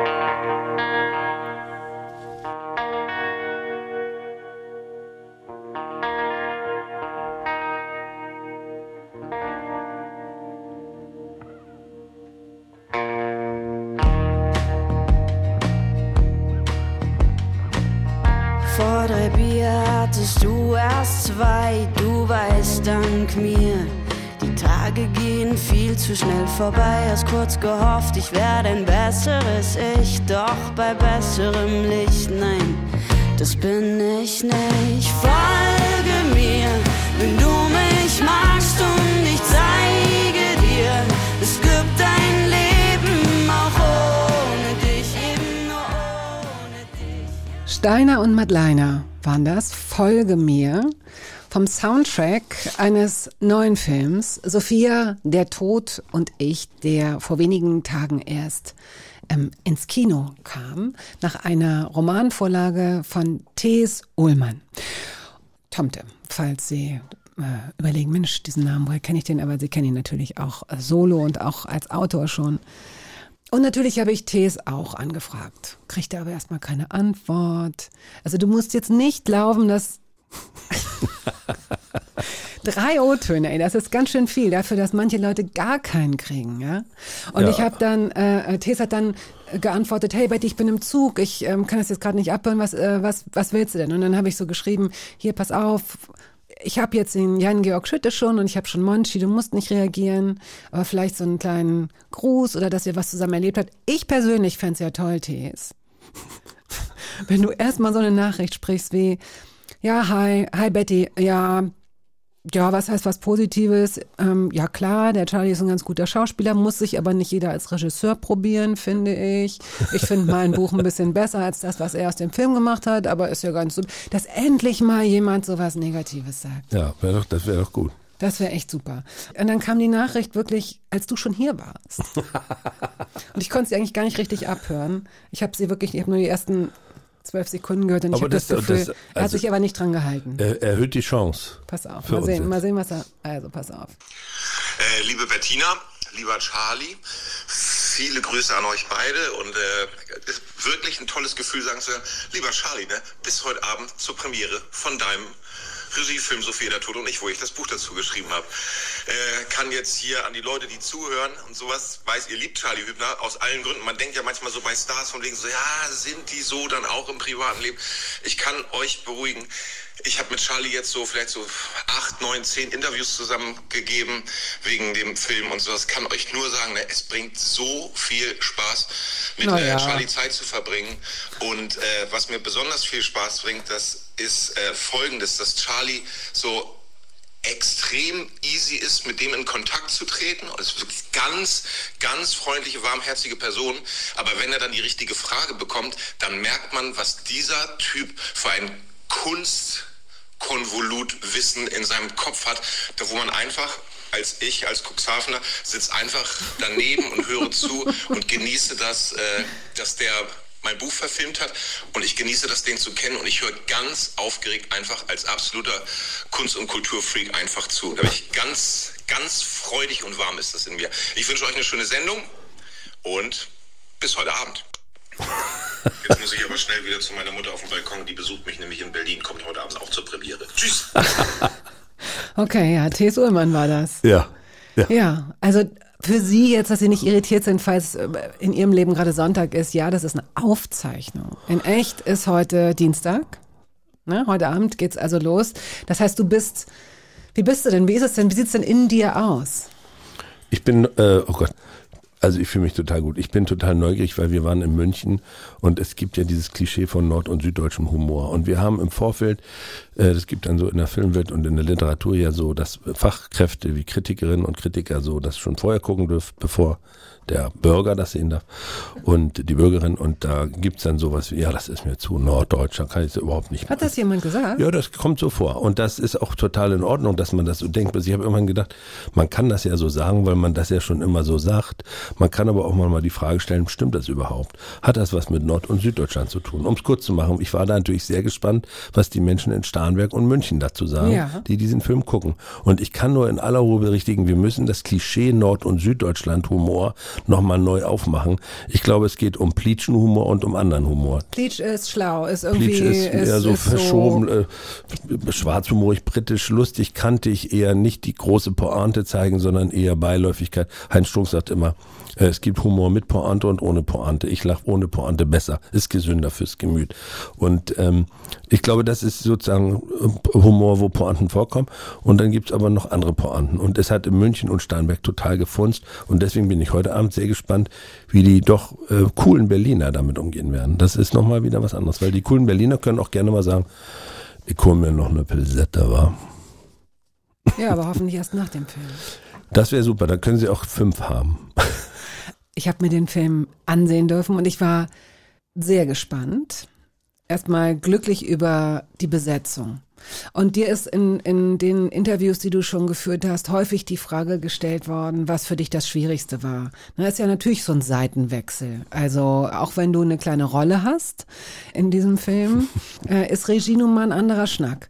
Und ich glaube, das Schwierigste stelle ich mir vor, oder zu den schwierigsten Momenten hat gehört, das Casting. Also sprich, deine Kolleginnen und Kollegen spielen zu lassen und dann zu sagen, hör zu, Heinz, Ich liebe dich, du bist super, du bist wirklich klasse. Aber äh, oder fiel dir das leicht? Nein, das ist ein komischer Vorgang, vor allem weil da ja auch so eine Mechanik in der Industrie eingetreten ist, wie sowas gehandhabt wird. Und ich habe irgendwann während es ging ja über vier Jahre, weil wir auch lange kein Geld Über kriegten. vier Jahre. Ja, immer wieder, dass man mal, weil wir ja keinen, auch noch lange keinen Partner fanden, finanzieller Art. Sowas geht dann über einen Fernsehsender, der das dann äh, mitfinanziert genau, du oder brauchst wie? jemanden, also bisher war es so, äh, so habe ich es kennengelernt. Man braucht einen Fernsehsender, der sagt, wir haben Lust da mit euch das zu reiten und dann geht's ab in die Förderung, in die Filmförderung. Und ähm, das dauerte vier Jahre.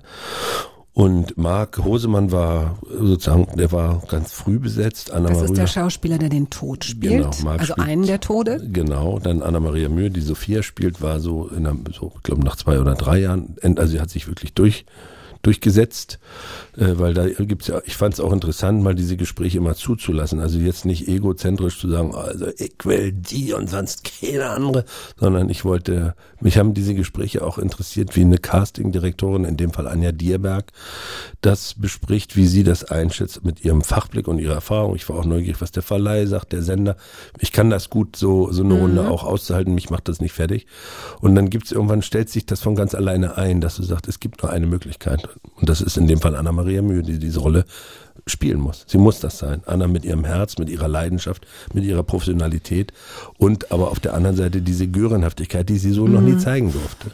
Und dann war irgendwann klar, ich möchte, wer ist Rainer? Wer, wen, äh, Rainer, das ist so eine schwere Rolle. Das ist das Ich im Titel und ähm, dann dachte ich, es muss ein, ein Schauspieler sein, der leidenschaftlich spielen kann, der aber auch intellektuell ist, der selber Dramaturgie kann. Gibt ja so Leute. Und dann kamen wir auf Dimitri. Dimitri Schad, wo man sich fragt, wo war der all die Jahre? Im also jetzt seit ein paar, ja, ne, wahrscheinlich. Seit ein paar Jahren äh, ist er präsenter, auch in Serien, Filmen. Unglaublich guter Schauspieler, macht so viel Spaß, hat auch einen guten Humor. Ja, ja. Und dann war es nur um die Frage, also den Punkt zu beenden. Es war dann so gar nicht schlimm. Es ist natürlich sozusagen unter Kollegen immer doof zu sagen, aber wir kennen das auch alle. Alle haben auch schon mal eine Absage bekommen und dafür ist dann eben auch die Castingdirektorin, die sagt, ich nehme dir das ab, weil ich dachte am Anfang, Ah, ja. ich muss die Ja, selber eben, anrufen. das wäre ja doof. Und dann gibt's eben Freundinnen oder Freunde, wo man sagt, da rufe ich auch selber an, Mhm. also weil man im Leben auch viel Zeit miteinander verbringt, aber es gibt auch Kollegen und Kollegen, die ich gar nicht privat kenne, da hat dann die Castingdirektorin Anja Demark das übernommen. Deswegen war es nicht schlimm. Johanna Gastorf spielt Genau. äh, mit, das ist eine, auch eine super Rolle. Ähm, Lina Beckmann, natürlich deine Frau, mit der geht's gleich los. Mhm. Und Rocco Schamoni, was mich total freut. auch in so einer tollen Rolle. ja, also das hat mir, man merkt, ich bin äh, nicht ganz äh, unvoreingenommen, muss ich aber auch nicht sein. Ich muss ja nicht die objektive äh, Filmkritikerin mimen.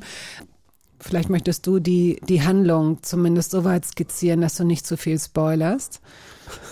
Also da lebt ein, ein Mann, das Altenpfleger, der heißt Rainer Hellberg äh, und da klingelt es an der Tür und es steht an der Tür ein Typ im schwarzen Anzug und sagt, guten Tag, ich bin nicht tot, Sie haben noch drei Minuten Zeit. Dann sagt er zu Recht, was bist denn du für ein Freak, ey, also mach's gut, geht in, äh, auf den Lokus und auf einmal kommt Person, also dieser Typ, durch die Wand und sagt, ich bin's wirklich, ist seltsam.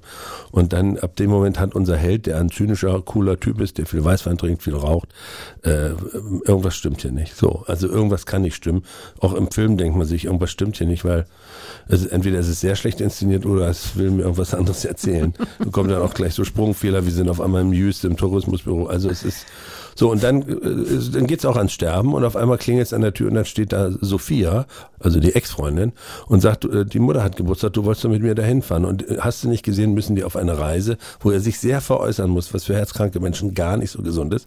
Er weiß zu dem Zeitpunkt aber nicht, dass er herzkrank ist. Nee, ne? Also er, er denkt einfach, hören. er ist ein Raucher, ein Trinker, er ist ein Vater, der ein noch ungeklärtes Verhältnis zu seinem Sohn hat. Das aber, das könnte man jetzt klischiert sehen, ist es aber gar nicht. Es macht Spaß, ihm dabei zuzusehen, wie er ist. Und ähm, der Film, und das finde ich sehr schön, unterfliegt auch ganz bestimmte Erwartungen, die man immer wieder hat. Sowohl ganz am Anfang, wenn man glaubt, dass man schon weiß, wie es ausgeht, als auch in so Momenten, bei denen man denkt, ah ja, und jetzt kommt bestimmt, aber dann kommt es doch nicht oder das kommt dann doch anders.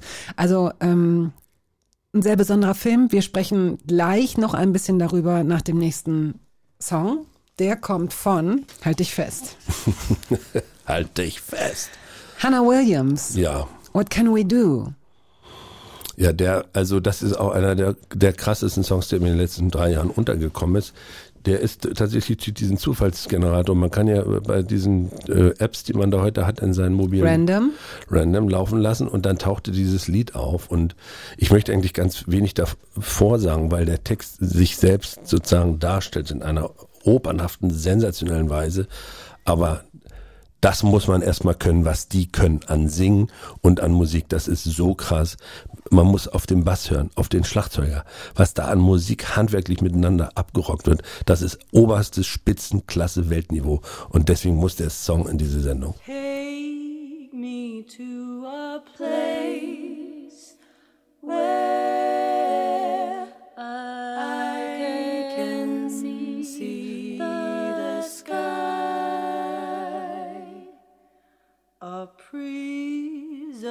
prisoner in chains for speaking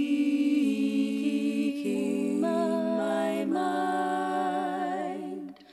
Let me go where grass is growing. Let me go where flames are glowing. Let me go where love is flowing.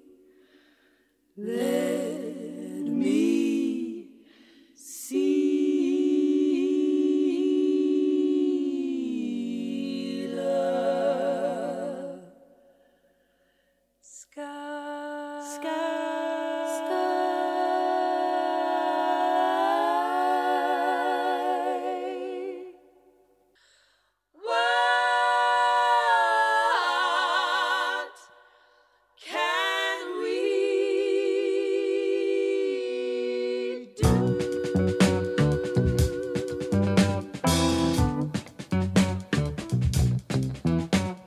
Charlie Hübner ist heute hier zu Gast. Wir sprechen über den aktuellen Film Sophia, der Tod und ich. Und natürlich war das kein Cliffhanger oder immer ein Risiko anzukündigen, gleich sprechen wir mal über den Tod. Was ja komisch ist, denn rein statistisch ist es wahrscheinlicher, dass ein Mensch keinen Schnupfen bekommt, ein 90-jähriges Leben lang, als dem Tod zu begegnen. Seit es Menschen gibt, ist noch nie ein Mensch nicht gestorben. Es ist doch absurd, dass wir da so ein Gewese drum machen, oder? Ja, dieser, Ja, oder? Angst, dieser Angstraum so, äh, äh, den will keiner aufmachen. Der Angstraum, weil du, es geht ja sofort um, also Verlust, geht sofort um Verlust. Es kann doch auch Erlösung sein. na ja, klar, aber das ist, äh, das ist immer erst auf der zweiten oder dritten Ebene, äh, der Reflexion sagt, man, das war am Ende auch gut für ihn, für sie, so. Aber es ist immer erstmal dieses, da ist etwas zu Ende, woran man sich sein Leben lang gerne festhält oder weil einem das, auch wenn es manchmal gar nicht schön ist, das Leben, trotzdem irgendeine Art von Struktur gibt. Und ähm, ich, ich habe das ehrlich gesagt nie verkapiert, weil klar, man fängt dann früh an mit Metal und dann tauchen dann irgendwelche Deaths, dann gibt es irgendwann noch Death Metal, da ist dann auch bei der großen Death Metal Band Death, was ja eigentlich eine Hardcore Jazzband ist, steht dann da der Sensenmann, die Platte heißt Leprosy, also eine Schicksalskrankheit. Äh, ich war jetzt viel zu früh mit diesem und das ist eine rosane Platte, ne? Das, Entschuldigung, dass man da nochmal gleich, das ist sozusagen die Humorwelt, das, mit der ich Wieso nein? Lass uns unbedingt darüber so, lachen. Damit bin ich ganz früh sozusagen in meinem äh, Teenagerleben hatte ich mich, bin ich da einfach gelandet. Und dadurch war das für mich das, die Schrecknisse, das, das eine ist ja der wirkliche Verlust eines Onkels, der beim Rasenmähen umfällt am Herzinfarkt. Oder der Vater im 2-7, der einfach, eben war er noch da und zehn Sekunden später nicht mehr. Dann hast du ja sozusagen die Nachwehen. Also du musst dich damit befassen, dass jetzt etwas, dass eine Person, mit der du Umgang hattest, nicht mehr da ist. Das ist ein einfach physikalisch seelischer Schmerz, weil der Körper eine Energieverbindung, da, ich stelle mir dann immer so Kabel vor, die Seelenkabel, die dann so rumhängen wie in Stranger Things und irgendwann so schlapp runterhängen. Und bis die da unten runterhängen und sich langsam in den Körper zurückgezogen haben, ist Trauerarbeit. Das ist dieser Prozess, wo man, das geht ja manchmal auch drei Jahre. So Wie lange stellst du dir schon Seelenkabel vor? Wann kam dieses Bild? früh. Also ich würde jetzt sagen vor 17. Bevor du 17 Jahre alt Ja, warst. ja, ja. Das war irgendwann da, also relativ früh. Mhm. Hattest du als Kind, also noch früher, eine figürliche Vorstellung vom Tod, so der klassische Sensenmann? Na, das war immer diese Figur eher ähm, so Nosferatu-mäßig, nur nicht mit so hässlichen Zähnen, Ohren und Nägeln, aber so eine so, so ein Schatten eben. So, das war so ein Bild. Nicht so, ja. Sagt man, sagt man in Mecklenburg Nosferatu? Ich, ich sag's so, wie ich es immer gelesen habe. Nosferatu, Nos, Nosferatu, Nosferatu, Nosferatu. Ja, so Nos- kenne ich es. äh, Die Niedersachsen sagen Nosferatu, aber die Mecklenburger sagen Nosferatu. Ja, da gibt's auch Winnetou. Das sagt man nicht mehr. Nein, das sagt man nicht mehr. Winnetou gar nicht mehr? Nein. Oh, Winnetou den Namen auch Nein. nicht mehr? Ah, okay. Jedenfalls, um, um ganz sicher zu sein, sagen wir einfach, es war ein Häuptling. Häuptling. Okay, also das heißt dann, wenn du, soweit du dich erinnern kannst, ich glaube, ich könnte das gar nicht, aber weil ich glaube nämlich, oder meine These ist, dass Kinder im Grunde ein sehr ähm, unvoreingenommenes Verhältnis dem Tod gegenüber haben. Das sieht man letztendlich auch, aber da darf ich jetzt nicht zu viel spoilern, aber es gibt eine Figur, die erst gen Ende des Films auftaucht, die damit so umgehen, wie wir uns das als Erwachsene eigentlich äh, wünschen sollten. Ne? Also zu wissen, es kommt, es zu akzeptieren. Letztendlich ist ja der eigene Tod auch gar nicht das, wofür wir, wovor wir uns fürchten. Wir fürchten uns davor, äh, dahin zu vegetieren, Schmerzen zu haben, über einen langen Zeitraum uns zu quälen, anderen zur Last zu fallen. Der eigene Tod ist ja eigentlich, wenn er schnell geht, für einen selbst eine super Sache. Ja, aber das ist wie so ein Niesen. Man, man kriegt es eigentlich gar nicht mit. Das ist Ah. dieser Ohnmachtsmoment. Und das andere ist ja dieser, das, also die Vorstellung, dass die anderen dann furchtbar leiden, das tut mir immer Mhm. weh. So. Und das Siechtum finde ich auch äh, wirklich mh, sehr schwer greifbar. Aber das andere ist einfach, äh, ich finde es bei Shakespeare, bei Hamlet am besten beschrieben, wenn er sagt, das ist dieser Raum, wo keiner weiß, äh, von dem keiner zurückgekehrt ist und man dadurch nicht weiß, was da hinten los ist. Dieses Unheimliche, weil nicht klar. Ähm, Transit. ja, was ne? ist das so? Mm, Dann die Esoteriker versuchen dann zu sagen, dann geht's wieder ab in die eigentliche Heimat oben da, also hier unten ist ja nur Schulungsplanet und so. Äh, da gibt's ja auch tausend Bilder, um sich dieses Unheimliche irgendwie klar spürbar zu machen, damit diese, dieses Gefühl der Enge, was wir mit Angst beschreiben, ähm, nicht so weh tut. So. Aber ich finde, es wird ja da sein. Also es, es wird ja kommen und es kann jetzt gleich passieren, es kann in fünf Jahren passieren, ist dann so. Aber darüber so einen Film zu machen, dass das so, es gibt ja andere Kulturen. Es gab mal diesen Film Lang lebe Ned Divine, wo man dann in irische Kultur reingucken durfte als Deutscher. Und da wird dann gefiedelt und getanzt und es war sehr pragmatischer. Oder es gibt diese Berichte aus orthodoxen Ländern, wo diese Weinrituale ja richtig ritualisiert stattfinden. Also dass der kathartische Moment richtig eine Struktur kriegt. Gesellschaftliche Weinrituale, wo wirklich laut gegreint wird. Dann gibt es diese ganze, die ganzen buddhistischen Welten und indischen Kulturen, wo der Tod ja fast wie äh, was Heiliges ist. Also du hast irgendwas geschafft und kommst jetzt in eine nächste Ebene von kosmischen Bewusstsein oder so. Und dann fand ich jetzt hier in dem Fall, dann steigt man erstmal also filmisch ein und sagt, wir beobachten das mal deutsch, so ist es ja auch bei Tees, aber wo bringt uns die Reise dann hin, auch filmisch? Das ist ähm, ein doller Austausch gewesen, auch mit dem ganzen Team. Ne? Ja, das glaube ich. Es ist, äh, du hast es wirklich geschafft, daraus ein Roadmovie zu machen.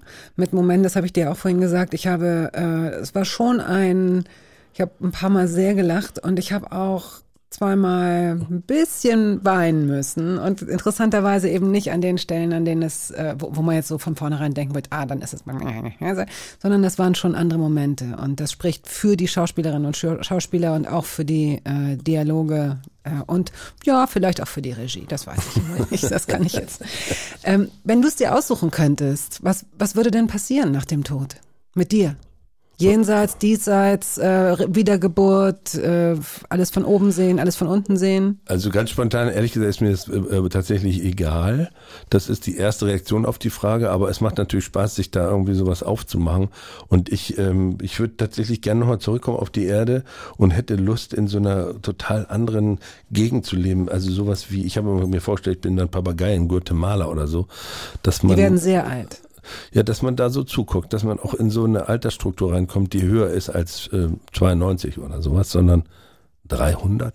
Aber jetzt stell dir mal vor, Aha, ja auch da ist so ein. Vermieter, so ein Airbnb-Vermieter, der dich in so eine Voliere steckt, weil du besonders schön bist und ganz lustige Sachen sagst. Nee, da muss er ja erstmal nach Guatemala geflogen kommen und dann in Der vermietet da, vor Ort. vor Ort. An so, an so neureiche Surfer. Ja, da müssen wir aufpassen. Da müssen wir vorher weiter flattern. Ah ja. Da müssen wir auch äh, gut äh, mit der mit der Gang müssen wir uns eine Gang gründen, damit wir gut Bescheidgeber haben. Achtung, der Airbnb-Vermieter aus Berlin kommt, der hier für Surfer vermietet. Wir flattern rüber nach Peru. Komm Leute, auf geht's. Und dann siehst du auf einmal 26 rote Papageien nach Peru fliegen. Ich weiß gar nicht, ob Papageien rot sind, die sind wahrscheinlich nur gelb. Auch. Die aus den Kreuzworträtseln, ARA, drei Buchstaben, auf Ja. jeden Fall. Die von den Zeichenblöcken. Alle rot. Alle, also rot und, und ja.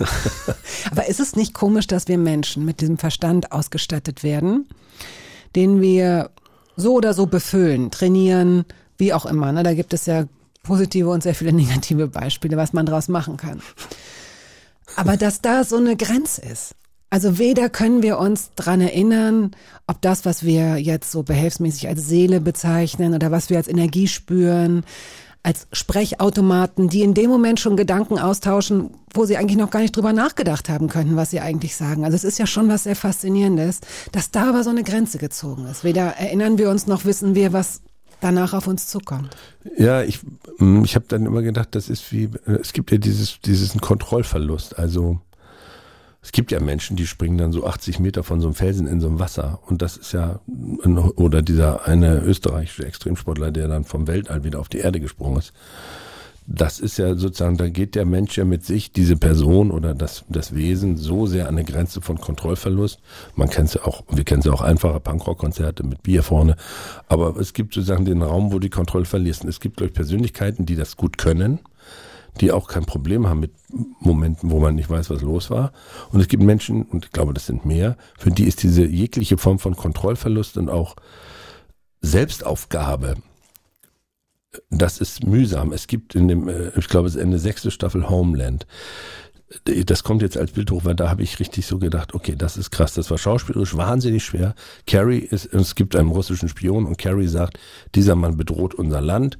Also die Hauptfigur von der Serie Homeland und wir sind am Ende der sechsten Staffel. Diese Figur hat unfassbar viel durch. Sie ist bipolar und sie sagt, okay, ich will den Typen stellen und dann entscheidet er, dann müssen wir dafür sorgen, dass sie ihre Medikamente nicht mehr kriegt. Ah ja. Und dann gibt es ein Bild, wo sie dann wieder ankommt in Amerika. Sie hat ein halbes Jahr diese Medikamente oder ich weiß nicht, also eine Zeit lang diese Medikamente nicht bekommen und ist komplett, also aufgelöst, determiniert. Und da habe ich gedacht, und deswegen kommt das jetzt auch hoch, das ist eigentlich wie The Living Death, also was ja in der Metal-Szene total permanent auftaucht. Nicht Zombie. Zombie ist ja wie so eine Rückkehr, sondern das ist, du bist eigentlich determiniert im Sinne von Tod, aber du funktionierst als Organismus noch weiter. Das hat die unfassbar gut gespielt. Allein dafür hätte sie zwölf Emmys kriegen müssen, aber sie hat schon 60, glaube ich. Aber da habe ich gedacht, okay, das ist interessant, weil das ist wie dieser, das ist eine Sichtbarmachung von dem, wovor wir alle Angst haben.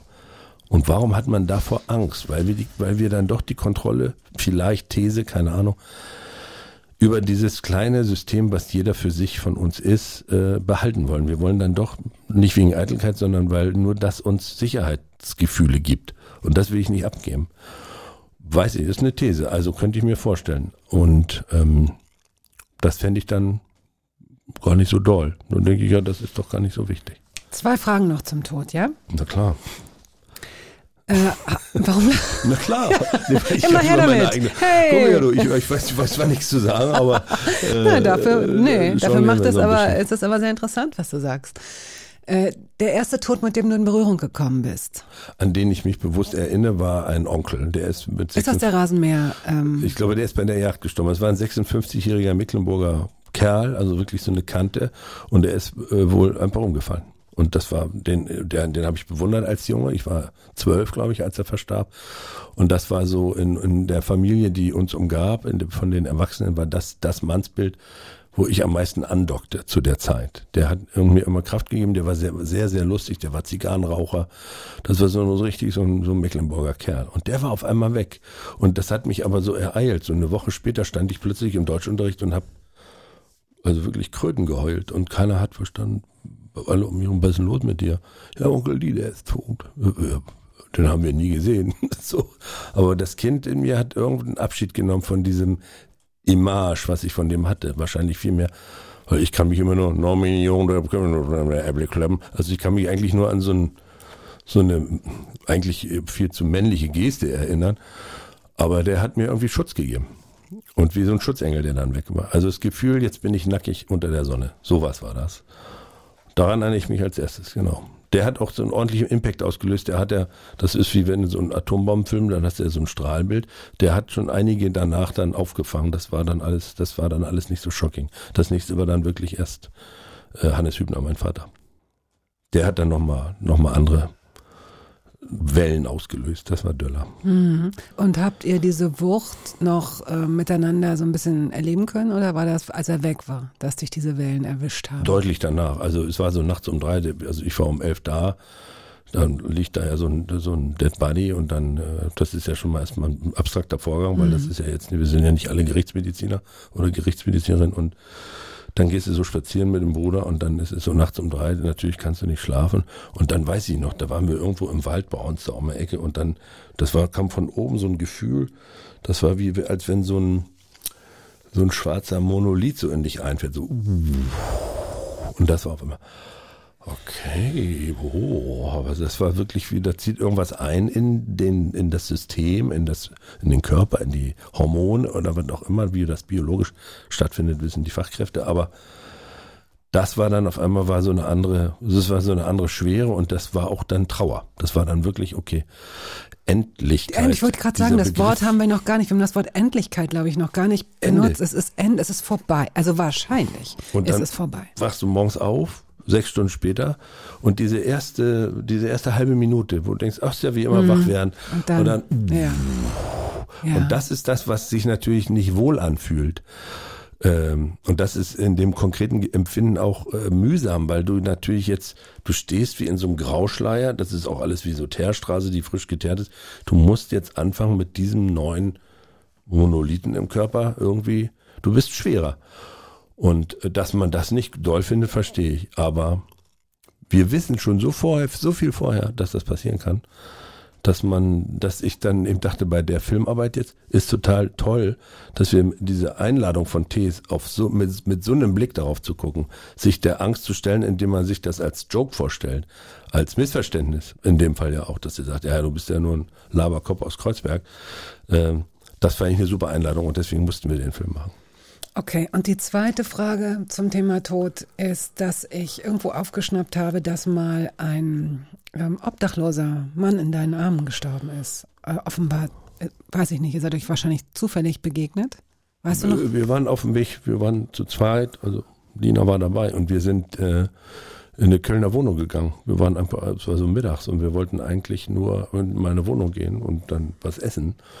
Und dann sahen wir, dass da jemand irgendwie re- ringt. Also so, also so komischerweise auch die, die Aura.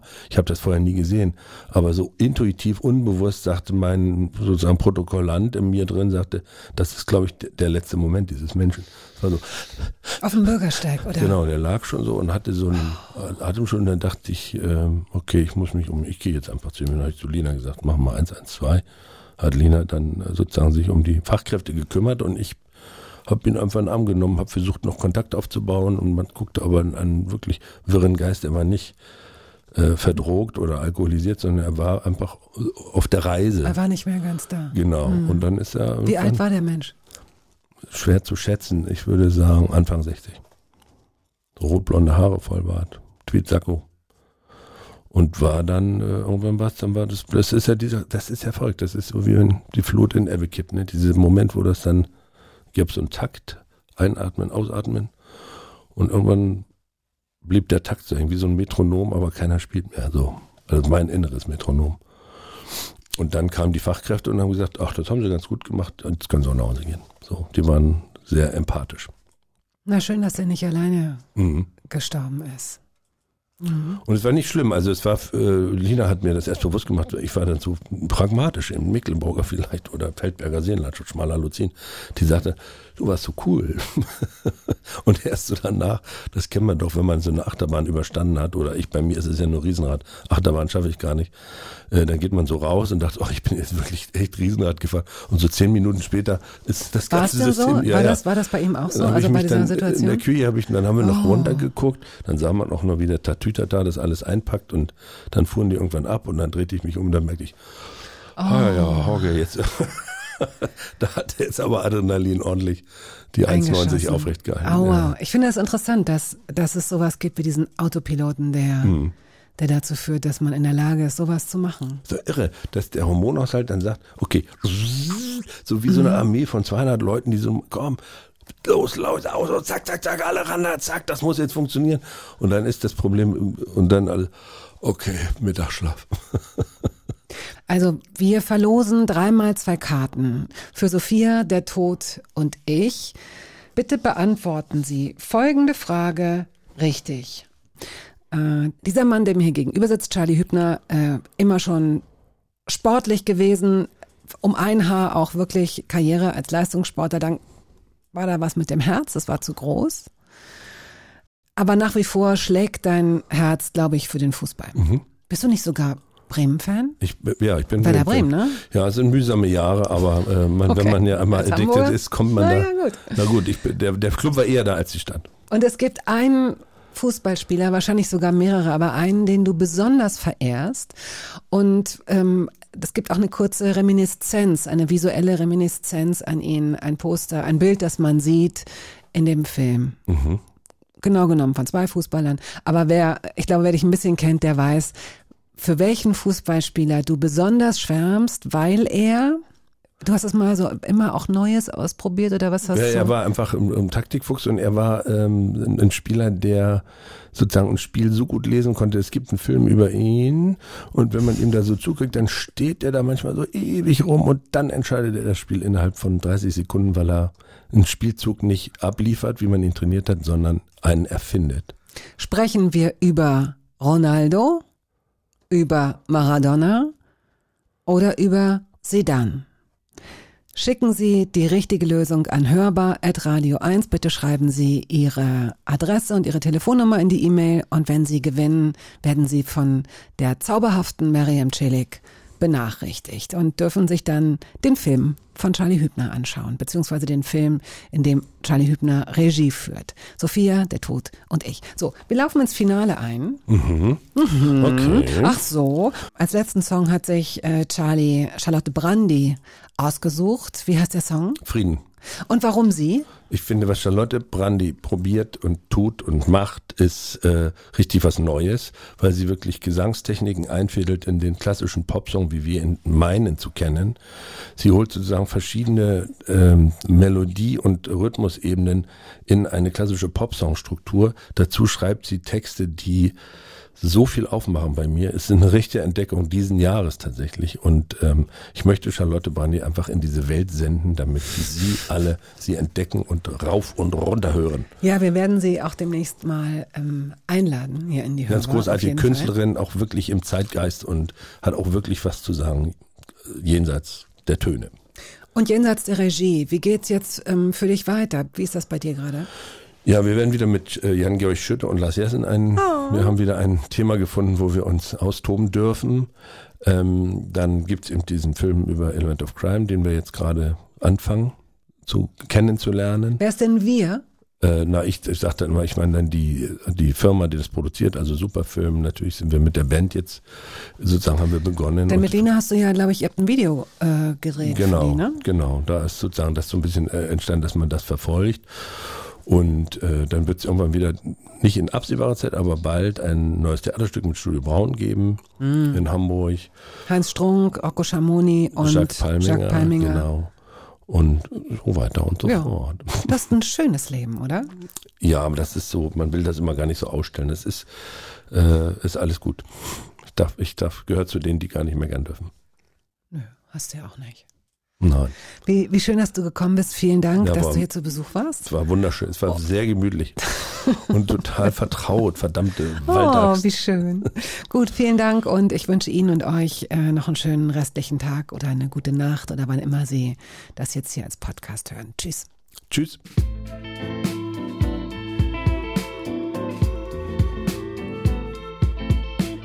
Hinter den Jungs auf dem Schulhof steht ein Mann.